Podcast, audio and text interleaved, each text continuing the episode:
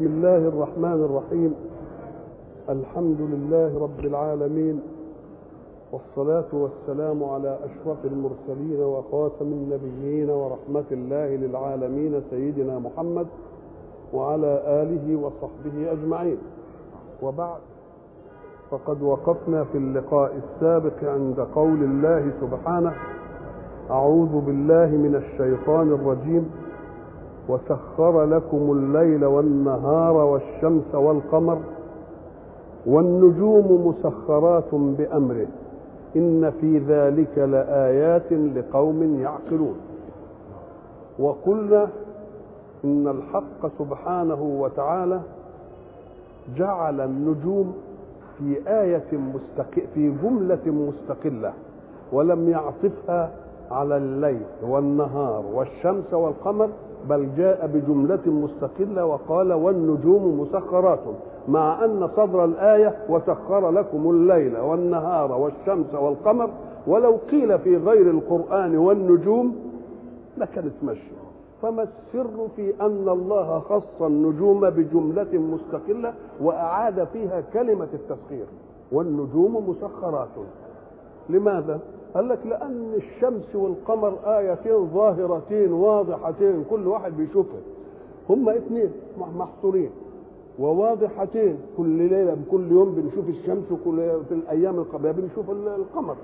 لكن النجوم لكثرة عددها وإحصاءاتها وأن منها منازل بعيدة لا يصل إليها ضوءها في في ملايين السنين. دي مسألة ما حدش يعرفها. ويمكن ما نلتفتش إليها. فالله سبحانه وتعالى خصها بهذا حتى نتبين أن لله سر في كل ما خلق في إيه؟ بين السماء والأرض. والحق سبحانه وتعالى يريد أن ينبهنا إلى أن تركيبات الأشياء التي تنفعنا مواجهة وراءها أشياء تخدم هذه الأشياء هذه الأشياء. وضربنا مثل بكوباية النور اللي بتاخد النور وبعدين نروح للعداد وبعدين نروح للكوبانية وبعدين نروح للشركة إذا فوراء الأشياء إيه؟ أشياء يسلم بعضها لإيه؟ لبعض المحراس اللي بنحرس به الأرض مثلا وراءه أشياء كثيرة جدا وراءه ناس قعدوا ينقبوا في مواد الأرض علشان يطلعوا لي الحديد ويجمعوه ويخلصوه من الشوائب ويصهروه وبعدين وراءه ناس يقعدوا يهندسوا السلاح. إزاي يبقى له حد كده ويبقى مش عارف إيه. ووراءه مصانع ووراءه مهندسين. أنت تشوف الشيء الواحد وراءه عملية إيه. فقال لك والنجوم مسخرات بأمره. واستشهدنا بقول الحق سبحانه وتعالى فلا أقسم بمواقع النجوم وإنه لقسم لو تعلمون عظيم. والنجوم مسخرات بأمره إن في ذلك لآيات لقوم يعقلون. وقلنا إن الآيات هي الأمور العجيبة التي يجب أن لا يمر عليها الإنسان مرا معرضا بل يتأمل فيها. ليه؟ لأن دي تفيدك في أشياء تستنبط منها مجاهيل. هذه المجاهيل تنعمك وتإيه؟ وتسعدك. وكلمة يعقلون أي إعمال العقل. وإحنا عارفين إن العقل ده له تركيبة خاصة إن هو يجيب من المحسات ويطلع منها الإيه؟ المعنويات. يعني المعلوم ياخد منه إيه؟ مجهول. فإذا وصلت إلى المجهول بتسميها نتيجة. تقوم تجعل المجهول ده مقدمة تانية. وتجيب لها مقدمة ثالثة وتاخد تستنبط دي من دي من دي من دي من دي إلى أن تصل إلى ما لها نهاية من اكتشاف أسرار الله في الإيه؟ في الكون. إن في ذلك لآيات لقوم يعقلون. وما ذرأ لكم في الأرض مختلفا ألوانه. كلمة ذرأ تعني أنه خلق خلق يتكاثر بذاته إما بواسطة الحمل من الذكر في الأنثى وإما بواسطة التفريخ البيضه وتتفرخ إيه تتفرخ بره والحمل من الأنثى مش بس في الرجل والمرأة بل في الحيوانات وفي الإيه؟ وفي النبات أيضا. اذا الزرع ليس مطلق خلق وإنما هو خلق متكاثر بذاته. التكاثر بذاته بأن يجتمع منه زوجين والزوجين يطلعوا مثل الإيه؟ مثلهم. بس بإيه؟ بالذات كده. إحنا خلق الله خلق آدم الأول كده وبعد ذلك أخرج منه إيه؟ النسل بتاعه ويتكاثر بذاته. ولذلك عندما قلنا فتبارك الله إيه؟ أحسن الخالقين قلنا كيف تجمع خالقين؟ خالق يبقى هو الله خالق. ومن الخالق معه حتى نجمع. ونقول خالق وخالق يبقوا خالقين. أم قال لك الله ما ظن على عباده بأن يعطيهم صفة أنهم يخلقون. ليه؟ لأنهم يوجدون أشياء من عدم معدومة. اللي عمل الكوباية اللي عمل ديا اللي عمل الكرسي أوجد شيئا إيه؟ كان معدوما فأوجده. إلا أنه أوجد هذا المعدوم من موجود لم لم يوجد. برضه خدنا الخشب وخدنا الم... ده ما, ما جابهاش هو. يبقى الذي يخلق وربنا قال أحسن الخالقين ودخل ناس وياه من خلقه عشان يبقوا خالقين قلنا لأنهم يوجدون إيه؟ معدوم. لكن الفرق أن معدوما يوجد إلا أنه من موجود. والله يخلق المعدوم من لا موجود. يبقى أحسن ولا مش أحسن؟ أحسن. وأيضا الله ال الإنسان منا حين يصنع أي صنعة صحن كوباية قلم أي حاجة يعملها وتجمد على صنعته. فلا تنمو ما تكبرش يعني ما عملش قلم صغير كده وبعدين إيه؟ يخليه يكبر ولا كوباية قد كده وخلاها إيه تكبر ولا عملش كوباية ذكر وكوباية إيه؟ أنثى علشان يجتمعوا مع بعض ويطلعوا لنا كبابي. الله اذا الإيجاد مقتصر عليهم في ذاتهم ومجمدين على هذا لكن الله يخلق شيئا ثم يكبر وبعدين يخلق منه إيه؟ أشياء اسمها تتكاثر. والحق سبحانه وتعالى يعطي لنا صورا كثيره لهذه الإيه؟ الأشياء علشان يعطينا معاني. مثلا يقول إيه؟ مثل الذين ينفقون أموالهم في سبيل الله. إيه؟ كمثل حبة أنبتت إيه؟ سبع سنات في كل سنبلة. الله تبقى كام دي سبعمية. حبة واحدة جابت إيه؟ ده بده يرغب الناس في الإنفاق. ليه؟ قال لك أنا أرغب الناس في الإنفاق من طريق ما يحبون. لأن الواحد بده يكتر فلوسه يكتر ماله. نقول له إحنا هناخد عشان نكتر لك. هناخد عشان إيه؟ فإياك أن تظن إن الزكاة بتنقص. المية بقت سبعة وتسعين ونص. ده في ظاهرها. يختار الله لها اسم ضد. يقول دي زكاة نماء الله بقى اللي بتنقص تبقى زكاة والربا اللي بيزود يبقى محق قال لك أيوه شوف الحكمة. اللي بياخد المية عشرة دي تجيب له العشرة دي محق واللي بينقص المية اتنين ونص زكاة تبقى تبقى زكاة. إيه الحكاية دي؟ ليه كده؟ أم قال لك لأنه يعلم أن الإنسان دائما إيه؟ حريص على أن ينال من الخير. وحرصه على أن ينال من الخير غريزة مركوزة فيه. علشان عمار الكون. نقال له نقول له إيه إيه احرص. واجمع. ادي أنت هتشتغل. ولما تشتغل تشغل ناس تانيين. وتبقى لك موهبة كده ومش عارف إيه وتجيب ناس بلا مواهب تدي لهم رزق وتدي لهم اعمل يا أخوي. الله. يقوم يرغبوا في إننا لا ننقص من منك شيئا ولكن ناخذ منك لإيه؟ لنزيدك وإحنا ضربنا مثل قلنا الراجل اللي يروح على مخزن الغل عنده وينقص المخزن كيلو. الأحمق من العيال يقول له انت هتنقص المخزن كيلو يبقى ما عندناش إلا مش عارف إيه. ما أنا هزرعها علشان تجيب لي أسباب. يبقى أنا بنقص عشان أعمل إيه؟ نقوم نقول له ما دام الحكاية كده خد يا أخويا إزرع وازرع لك كمان كيلو. اذا ربنا بده يرغب الناس في إيه؟ في الإنفاق بواسطة النفعيه اللي الانسان مجبول عليه. حتى الآخرة يقول لك اعمل كده عشان نديك كده اعمل دي عشان نديك اذا هي نفعية ولا مش نفعية؟ بس نفعية عالية. نفعية إيه؟ نفعية عالية مش نفعية. واطيه بتاع الدنيا لا تاخدها في الإيه؟ في الآخر فيقول مثل الذين ينفقون أموالهم في سبيل الله كمثل حبة. أدي واحدة. انبتت كام؟ أدي أدي زرع. يبقى خلق خلقا متكاثرا بذاته. رميت الحبه في الأرض كده وبعدين جت رويتها قامت طلعت إيه؟ وبعدين طلعت يبقى دي زرع خلق خلقا متكاثرا بإيه؟ بذاته. تقوم الحباية تبقى 700 ربنا بيقول أهو ده هي الأرض وهي مخلوقة لي. الأرض مخلوقة لمين؟ تعطيها حبة فتعطيك 700 فإذا كانت الأرض المخلوقة لي تضاعف لك. فكيف لا أضاعف أنا؟ شوف شوف التشويق بقى التشويق للعطاء يقول الأرض اللي مخلوقة ليه بتحط لها حبة تديك 700 أبقى أنا أعمل إيه بقى؟ ده أنا ضاعف لمن يشاء. يبقى وما ذرأ أي وما خلق خلقا متكاثرا بإيه؟ بذاته.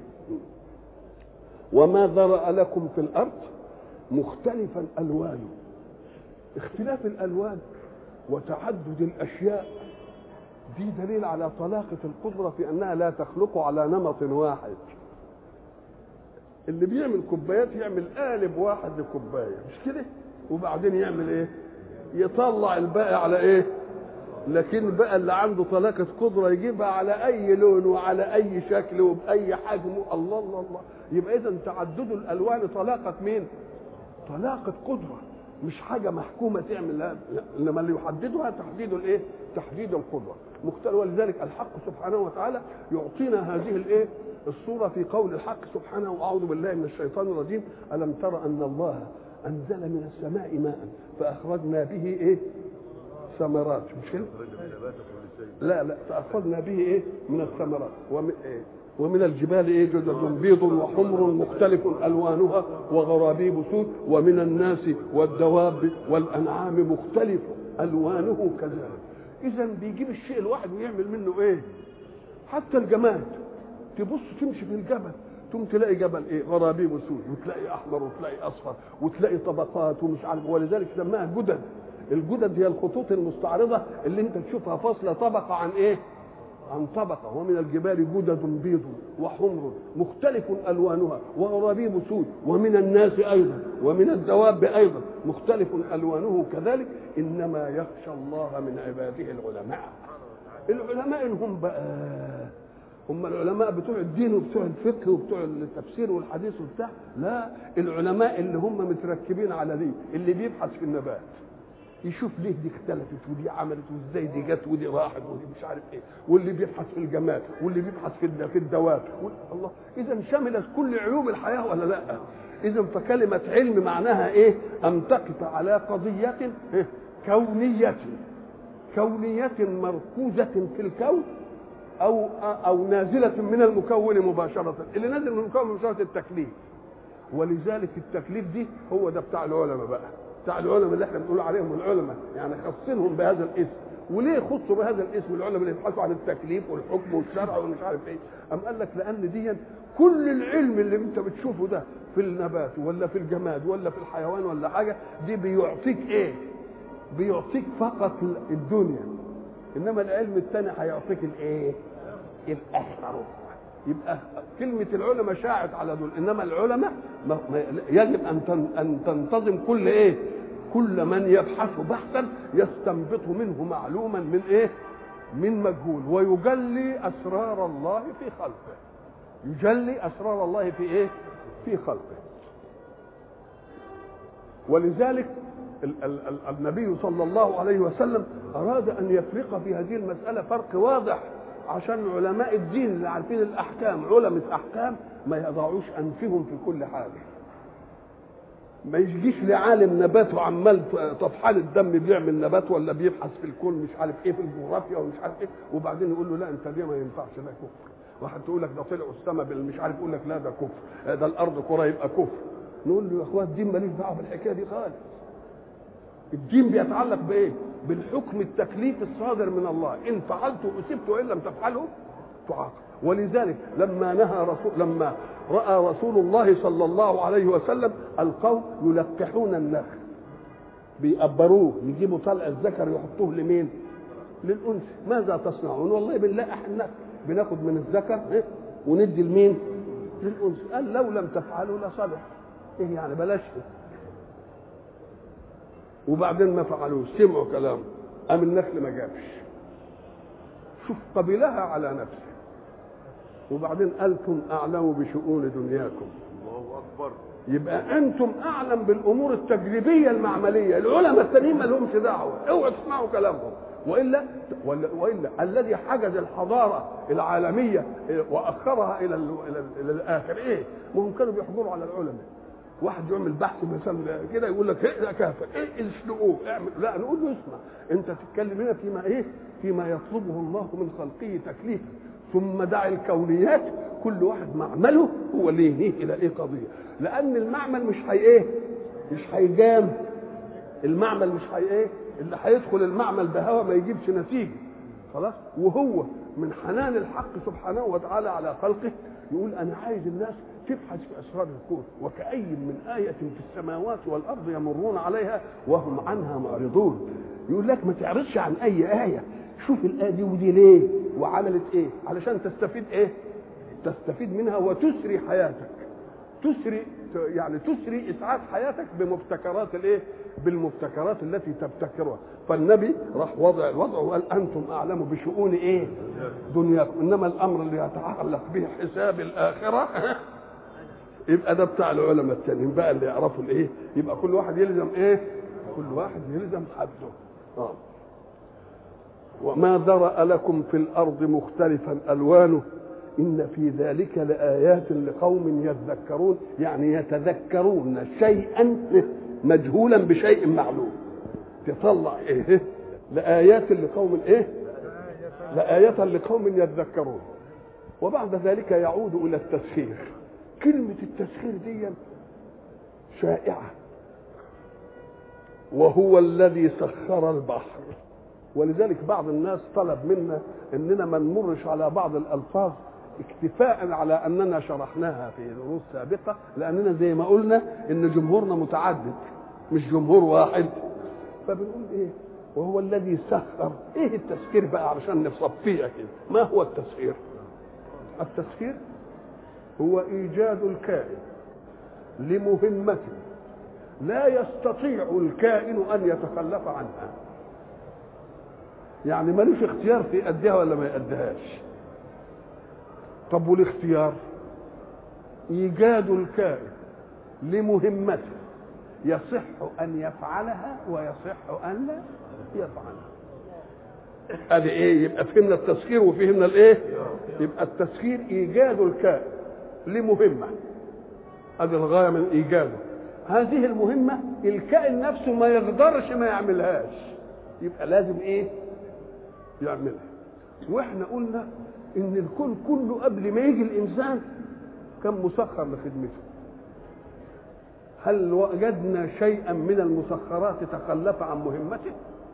الشمس مرة ما عجبهاش الناس وقالت والله ما أنت طالع على أولاد الإيه دول؟ بلاش. ولا القمر ولا الهواء ابدا. تبقى بتؤدي إيه؟ اللي بتؤدي المهمة دي إيه؟ تبقى اسمها إيه؟ مسخرة ملهاش اختيار. ده كلام على الأول. طب وإيه اللي خلى ده مسخر وخلق تاني يبقى مختار؟ وربنا رب الكل. اشمعنى ده يبقى مسخر وده إيه؟ وده مختار. قال لك لا أنت في ظاهر الأمر فاهم إن المسخر ده ملوش اختيار. ده المسخر له اختيار بس جمعه في شيء واحد. جمعه في شيء. في الأول إنا عرضنا الأمانة على السماوات والأرض والجبال فأبين أن يحملنها. وأشفقنا منها. قلنا لا إحنا عايزين نبقى مسخرين ولا لناش دعوه لأننا ما نضمنش إيه؟ ما نضمنش نفسنا. الله يبقوا هم جمعوا اختيار الدنيا كله في هذه الكلمة. يبقوا اختاروا ولا ما اختاروش؟ يبقى جمع الله لكل خلقه بين التسخير وبين الإيه؟ إلا أن الأشياء اللي ما دون الإنسان أخذت اختيارها مرة واحدة. وانتهت. فما يقالش إنني أخرتها لانها هي اللي إيه هي اللي اختارت وقالت لا فأبين أن يحملناها وإحنا كنا قلنا أبين أن يحملناها لأنها قدرت وقت الأداء ولم تقدر وقت التحمل. في فرق بين وقت الأداء ووقت التحمل. التحمل إحنا قلنا إيه واحد يجي لك مثلا يقول لك أنا عندي ألف جنيه يا شيخ وخايف على أنا نفسي أفرتكهم وهم مطلوبين ليا بعدين فخدهم عندك إيه؟ أمانة. معنى أمانة يعني ما فيش كمبياله ما فيش شهود. تبقى الأمانة أنت مختار في أن تقر بها أو تجحدها يبقى الأمانة وليدة مين؟ الاختيار. أنت بقى واحد واثق من نفسك. فقلت له أيوه هاخدها. ولما تعوزها إيه؟ أديها لك. وأنت ناوي على كده. ثم غلبتك ظروف الحياة. يمكن لما غلبتك ظروف الحياة وقت الأداء يحصل خلاف. يمكن تنكر يمكن حاجة. مش كده؟ فواحد تاني قال لك يا عم وأنا مال ادخل نفسي في التجربة ليه؟ خد يا عم الألف جنيه بتوعك وروح شوف واحد غيري أنا ماليش دعوة. يبقى قدر إيه إن وقت الأداء ما يوفيش بعهد وقت التحمل. ما يوفيش. فقال لك اهي الأرض اهي السماء والأرض وما دون الإنسان عملوا كده. قالوا إن عرضنا الأمانة على الأمر الاختياري تبقوا مختارين ولا مش مختارين ولا مسخرين؟ قالوا لا لا مش عايزين الحكاية دي. ليه؟ لأنها قدرت مش وقت التحمل قدرت وقت مين؟ وقت الأداء. تقدر ولا ما؟ فقالت نطلع من باب الجمال زي ما بيقول. خلاص كده؟ يبقى خدت اختيارها الإيه؟ الاولاني الثاني اللي, قبل ظلم ولذلك قال سماه ظلوم وايه ظلوم وجهول ليه ظلم نفسه يا عيني؟ لأنه لما يجي وقت الأداء ولا يأديش تبقى وجهول لأنه برضه ما عرفش الفرق بين إيه؟ بين الاثنين هو انبسط لما بقى له اختيار. انبسط لما بقى له إيه؟ وديكها منعت نفسها من الاختيار. فالظاهر أن الأولى سلبت عن نفسها شيئا. مش كده؟ كانت تبقى مختارة ما رضيتش. والثاني خد الاختيار قال عشان يسري يسري إيه؟ يسري حياته وإن هو يعني حر لكن دي ظلم نفسه وجهول ودي ما ظلمتش نفسها ولا إيه؟ ولا جهول. يبقى اذا علمنا من هذا أن التسخير إيجاد الكائن لمهمة لا يملك أن يتخلف عنها. والاختيار إيجاد الكائن لمهمة خلق مختارا فيها يعني يأديها يا ما إيه؟ ما يأديها نقول له طيب أنت أثبت للمسخرات الخيار الأول. تبقى هي اختارت الأول وخلاص. يبقى ما حرمتش نعمة الاختيار. أو حرية الاختيار. ما كبس ما كبسناهاش بالحكم. طب وال- والتانيين ليه ما عملتهمش ده؟ قال هم اللي ما عملوش. هو الإنسان قال إيه وأنا خدها ليه؟ لأنه اعتمد على مين؟ على إن عقله وفكره قال لك ارتب وأعمل ومش عارف إيه وهو إلى إيه. ومع ذلك أعطاه الله جانبا من التسخير. عشان يبقى كل الكون واخد تسخير وواخد مين؟ واخد اختيار. بس واحد خد الاختيار الأول وبعدين مشى عليه التسخير وواحد عمل إيه خد الاختيار إيه؟ وبرضه هيمشي عليه التسخير. قال لك إزاي؟ أم قال لك لأن الإنسان تتأتى عليه أحداث لا اختيار له فيها. يبقى مسخر ولا مش مسخر؟ يبقى لما يعي يقدر يقول لا معياش يموت أقدر ما اموتش يفتقر ما أقدرش افتقر إيه مش عارف يقع عليه حجار يجي اوتومبيل يدهسه يقدر في دي؟ طب ما هو مخلوق برضه فيه تسخير. ولذلك إحنا قلنا الكافر ده مغفل. ليه؟ لأنه تعود إنه يتمرد. تعود إنه إيه؟ في إله يقول لك لا مفيش إله. يعمل من لا مش أنت متعود التمرد. طب ليه بقى لما يجي لك المرض ما بتتمردش عليه؟ قال لا. طب ليه بقى؟ دي ما انت متعود انك تتمرد يبقى برضه متاخد من مناخيرك مسكر ولا مش مسكر؟ اذا فكل كائن واخد حظه من التخيير وواخد حظه من الإيه؟ من التسخير. وهو الذي سخر البحر لتأكلوا منه لحما طريا. ساعة ما تقول فلان هو اللي عمل كذا. يبقى دي معناها إيه؟ كأن العقل اشتغل بمن فعل كذا مين اللي فعل دي. كأنها أمر مهم قوي تقوم تقول هو الذي صنع كذا. تبقى ما بتجيش في حاجة هايفة كده وت... تقول يا اخويا مين اللي عمل الحكاية دي؟ افرض إنك مريت على بنية جميلة كده. وبعدين شفتها كده وتحفة معماريه كده كويسة. يا اخويا مين المهندس اللي عمل دي؟ يبقى كأن هو الذي فعل كذا لا تقال إلا لأمر الإيه؟ يلفت النظر وعايزين نشوف مين اللي عمل الإيه؟ العملية دي فكأننا شفنا البحر كده وشفنا عطاءاته وبتاع مين اللي سخر البحر ده؟ آه يبقى اذا كل ما يقول لك على حاجة وهو الذي كذا وهو الذي خلق وهو الذي يبقى أمور إيه؟ أمور عجيبة تتطلب منك أن تبحث عن صانعها مش عملية سهلة كده آه. وهو الذي يعني قال هو اللي سخر كذا وهو اللي خلق كذا قال برضه هو اللي سخر الايه؟ يسخر البحر. ليه؟ لأنه هو لما بقول إيه خلق السماوات والأرض والأرض إحنا فاهمين إنها إيه؟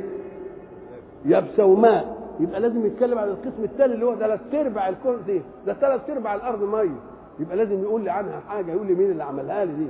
وهو الذي إيه؟ سخر البحر. لتأكلوا منه لحما طريا. سخر البحر قال لك إيوه. أوجده على هيئة لكم بحيث تستطيعوا إن كنتم تاخذوا منه طعام. لتأكلوا منه لحما طريا. كلمة لتأكلوا دي مش زي الثانية وتستخرجونه الفرق بين الاثنين أهو. دي تستخرجون حلية. إنما هنا تاكلوا. سخر البحر عشان تاكلوا. أم قال لك لأن عطاءاته قد تأتي مرة بدون جهد منك.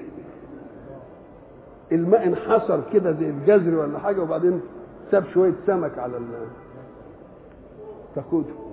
طب جت موجة عافية كده وراحت نطره كده بره كده وبعدين نزلت الميه اتسربت وفضل إيه؟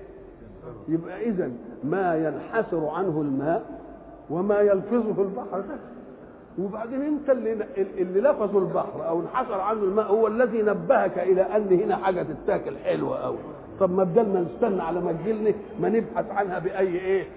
بأي حيلة بقى. يقعد يحتاج بصنارة بس هتجيب واحدة بشبكة عشان تجيب إيه؟ كتير طب ما مش عارف وإحنا على البر على مش شبكة.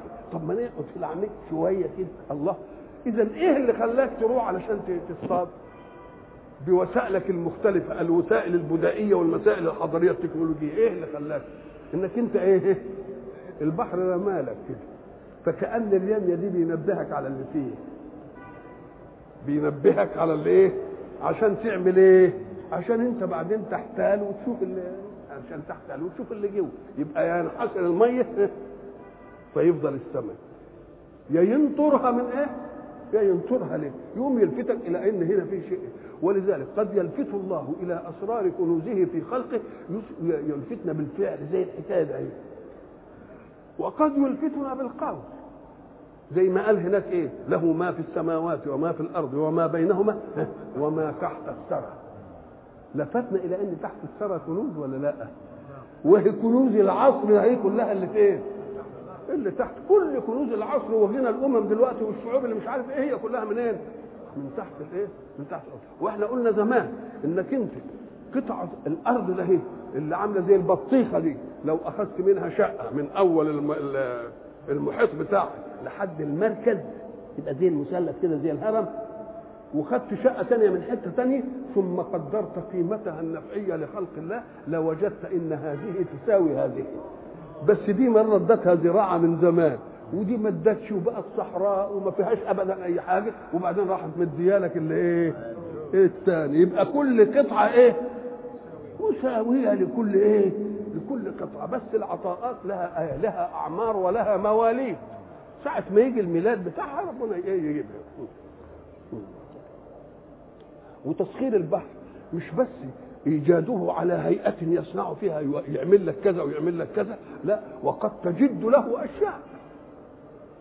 تجد له أشياء يبقى دي تسخير إيه؟ جانبي. يعني لما سيدنا موسى ضرب البحر بالعصا إيه اللي حصل؟ راح انفلق وكان كل فرق كالطود الإيه؟ بقى مية سايلة تبقى زي الجبل. طب خلي وقف لي المية كده. وخليها تبقى زي الجبل دي. ما هو برضه بالتسخير ولا لا؟ طب لما يجي ربنا سبحانه وتعالى يتكلم عن أم موسى إذ أوحينا إلى أمك ما يوحى أن اقذفيه في الإيه؟ في التابوت فاقذفيه في اليم. شوف فليلقه اليم بالساحل. يدي أمر للبحر.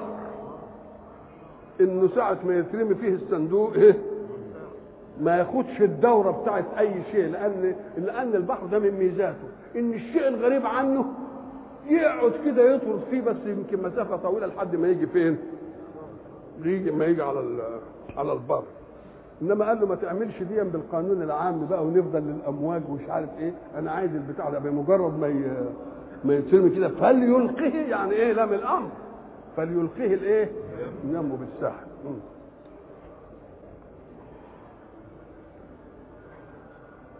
وهو الذي سخر البحر. وإحنا قلنا البحر هو اللي ماءه إيه؟ اللي ماء مالح لأن المائية لها قسمين. مائية عذبة ومائية إيه؟ وهي ما هي وهناك إيه هذا هذا عذب فرات سائغ إيه؟ آه هو الذي مرض البحر. هذا عذب فرات سائغ شرابه وهذا ملح إيه؟ أجاج ها وبيسموهم الاثنين على التغليب آه، البحرين. مرج البحرين إيه؟ يعني إيه؟ يعني الماء العذب والماء الايه الماء. خلطهم ببعض ومع أن الخلط برضو إيه؟ مش مش ممكن يسيحوا على بعض كده.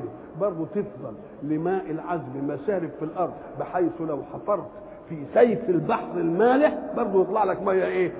قال لك طب إزاي دي؟ والذي سلكه ينابيع في الأرض. اوعى تفتكر إنها سايبة على بعضها. ده زي ما تكون في أنابيب. تمر منها كده وتمر منها كده ومرار يقعدوا يفجروا حاجة من تحت تطلع مية إيه؟ مية عذبه مين اللي عاملها دي؟ الحق سبحانه وتعالى. وهو الذي سخر البحر لتأكلوا منه. طيب ناكل إيه؟ لحما طريا لحم موصوف مش مطلق له اللحم إذا أطلق انصرف إلى ما يؤخذ من الأنعام. لكن إذا قيد بلحم طري يبقى المراد به منه السمك. ودي مسألة إعجازية في القرآن. ليه؟ أم قال لك لأن السمك ده كل طول ما هو لسه طري معنى طري يعني إيه؟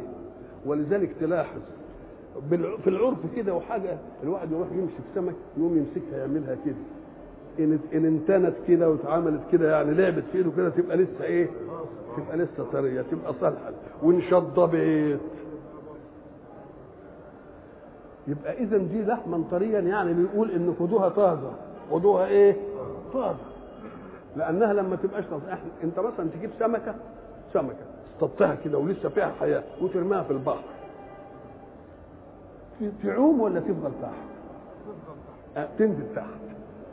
طب وإذا فسدت بقى تعوم. ليه؟ انتفخت. ولما انتفخت حجمها زاد.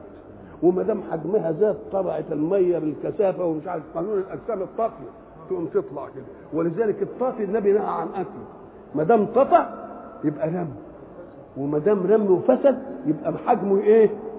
يزيد ما دام حجمه يزيد يبقى هيفرض إيه؟ مية على قد آه يقوم زي المركب مدعوم إنما طول ما هو كده إيه؟ أنت تجيب قرش قرش كده وترميه في البحر يحصل له إيه؟ يسقط في القعر طب امسك القرش دي وهات مطارق كده واطرقه صفيحة قد كده واتنيها كده وارميها في المية تعوم. ليه؟ لأنها أخذت من الحجم فوق الكثافة. تقوم إيه؟ تعوم. كذلك السمك. قال لك بقى إنك أنت ما تاكلوش لما يطفو ما إيه؟ ما تاكلوش. لحما طريا. ولذلك تقييده بطري آه، عشان يخرج اللحم الإيه؟ العادي. ولذلك العلماء لما يجوا في قسم الأحكام يقول مثلا إيه؟ من حلف أن لا يأكل لحما فأكل سمكا لا يحنث. ليه؟ أم قال لك لأن العرف خصص اللحم بتاع الأنعام. تأكلوا منه لحما طريا. شوف قال لي تأكلوا؟ يعني ما فيش تكليف منكم. لأن صورتين اثنين أو الصورة الأساسية جاية لكم كده هبة آه. طيب. وبعدين قال إيه؟ وتستخرجوا منه حلية تلبس. تستخرجوا. إيه تستخرجوا؟ دي بقى فيها عمل ولا مش عمل؟ ديكها ضرورية حياة الأكل. فربنا متكفلة هو اللي أداك لها وقال لك في البحر انطر. إنما دي زينة حياة. ترف. وما دام ترف لازم يا اخويا تشغل بقى تستخرج بقى وتقعد إيه تغطس وتعمل لأن ده مش ضرورة. ما دام عايز تتحلى وتجيب فص مش عارف إيه وفص مش عارف إيه لازم تتعب شوية. معناها إيه؟ أم قال لك إن ضروريات الحياة مبذولة إنما ترف الحياة مش مبذول اللي عايز يطرف يعمل إيه؟ اللي عايز يرقي معيشته يعمل إيه؟ لا ما يكترش دخله من عرق غيره يكتر دخله من إيه من عرقه هو مم. وتستخرجون منه حلية تلبسونها يجي العلماء يقول لك حلية نلبسها تلبسونها؟ كان يقول يلبسها نساءكم ولا بناتكم ولا بتاع؟ أو من ينشأ في الحلية وهو في الخصام غير مبين؟ يبقى اللي ينشأ في الحلية مين؟ المرأة ولا الراجل؟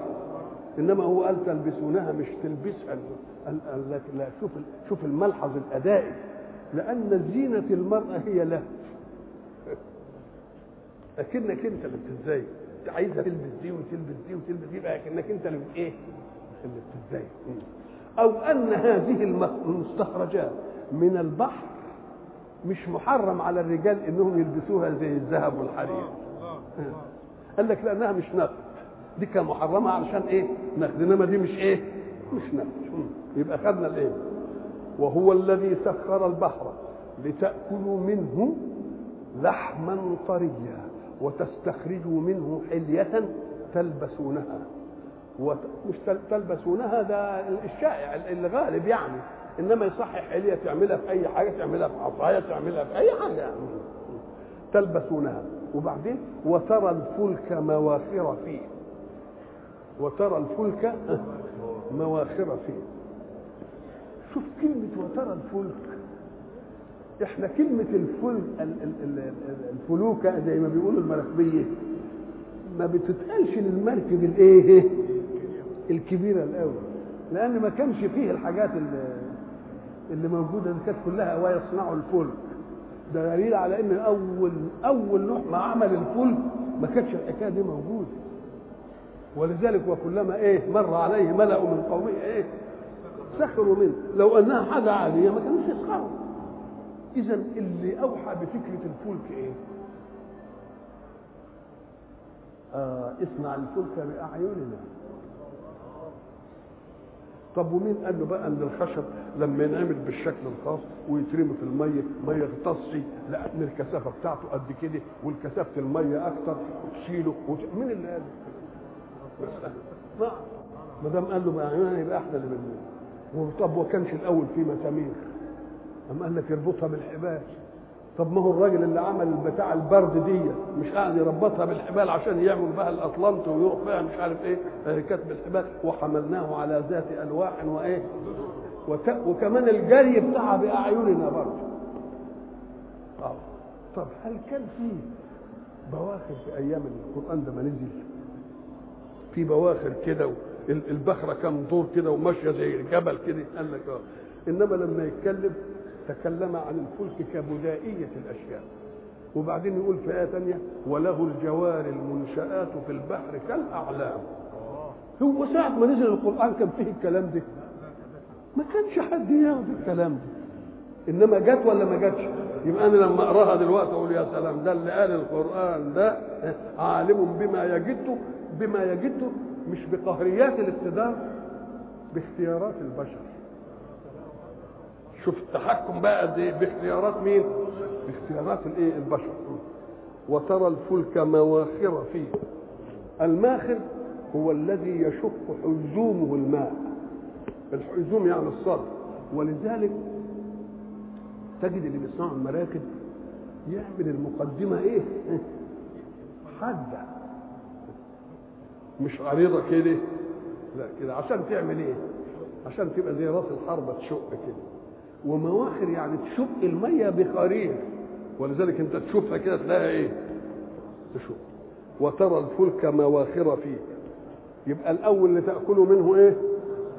وبعدين تستخرجون منه إيه؟ حلية للبس. وترى الفلك مواخر إيه؟ فيه. ولتبتغوا لا ده معطوفة مش لتبتغوا ولتبتغوا من فضله. إذا رؤية البواخر ماخرة في البحر دي عايزة برضه عايزة لذة. تكون ماشية كده على مية والمية أصلها لينة وهي جسم جامد وإزاي اللين ده يحمل الجامد؟ مسألة المسألة. ولذلك مش في ناس بيركبوا اللانش كده ولا بتاع عشان يتفسح في البحر. ولا له غاية إنه يروح لا يصطاد ولا يعمل أي حاجة. أهي دي وترى الفلك إيه؟ مواخر حد بتاع فسحة بس كده. مش عايزين نعمل أي حاجة. ولذلك ما قالش لتبتغوا ولتبتغوا من فضله دي حاجة ثانية ولتبتغوا من فضله. تحمل متاعكم وتروح البلاد اللي ما تقدرش إيه ما تقدرش مثلا تروحها تروح رحلة علمية تروح رحلة استثمارية تروح أي حاجة. ولتبتغوا إيه من فضله. ولعلكم تشكرون. ساعة ما تقول له والله أنا هجيب لك الشيء الفلاني والشيء الفلاني والشيء الفلاني لعلك كده تشكرني ولا تحمدني. كأن ما يقدمه يحتاج أن أن يشكر. كأن ما يقدمه يحتاج أن يشكر. فبيقول أنا بعمل لك ده وبعمل لك ده وبعمل لك ده. لا إياك إيه؟ زي ما تقول له إياك يثمر فيك يعني. كأنه عمل عظيم ولا مش عظيم؟ ولذلك في في في المعلومات وأعوذ بالله من الشيطان الرجيم. والله أخرجكم من بطون أمهاتكم لا تعلمون شيئا. مش كده؟ ويدي صورة عدم العلم بانه أمي. أمي يعني إيه؟ زي ما نزل من أمه.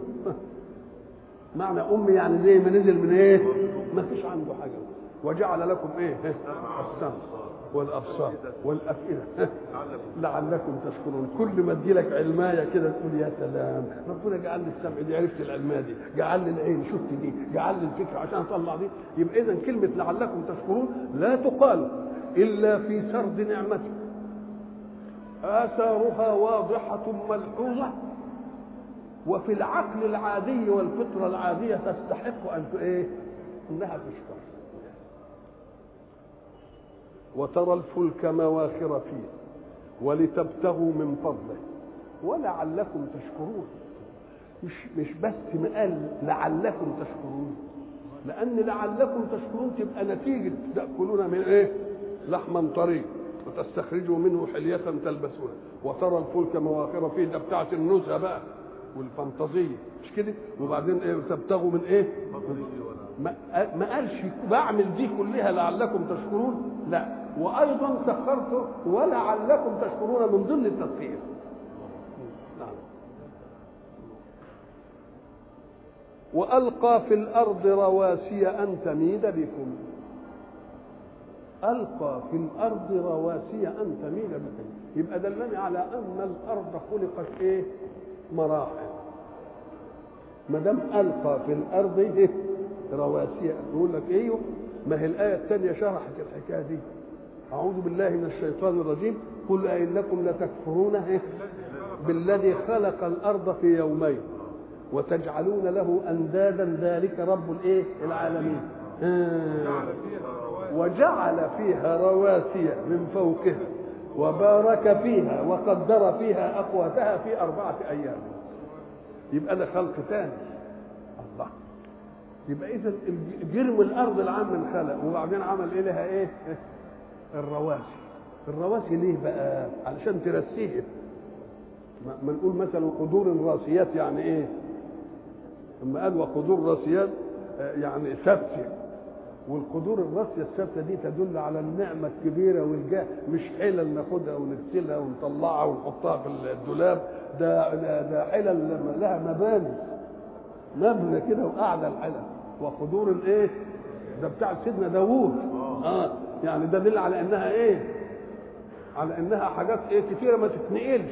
فما دام ما تتنقلش نعمل القدر بقى يساعدوا جمالين ثلاثة وده بقى هنبقى نشيل حلته إزاي دي؟ لا ابنوها وخلوها إيه؟ وخلوها راسي. يبقى الراسي هو الذي إيه؟ يسبب طب وقل حتى لا تميد يعني أمل لك. لو أن الأرض مخلوقة على هيئة الاستقرار لما الله.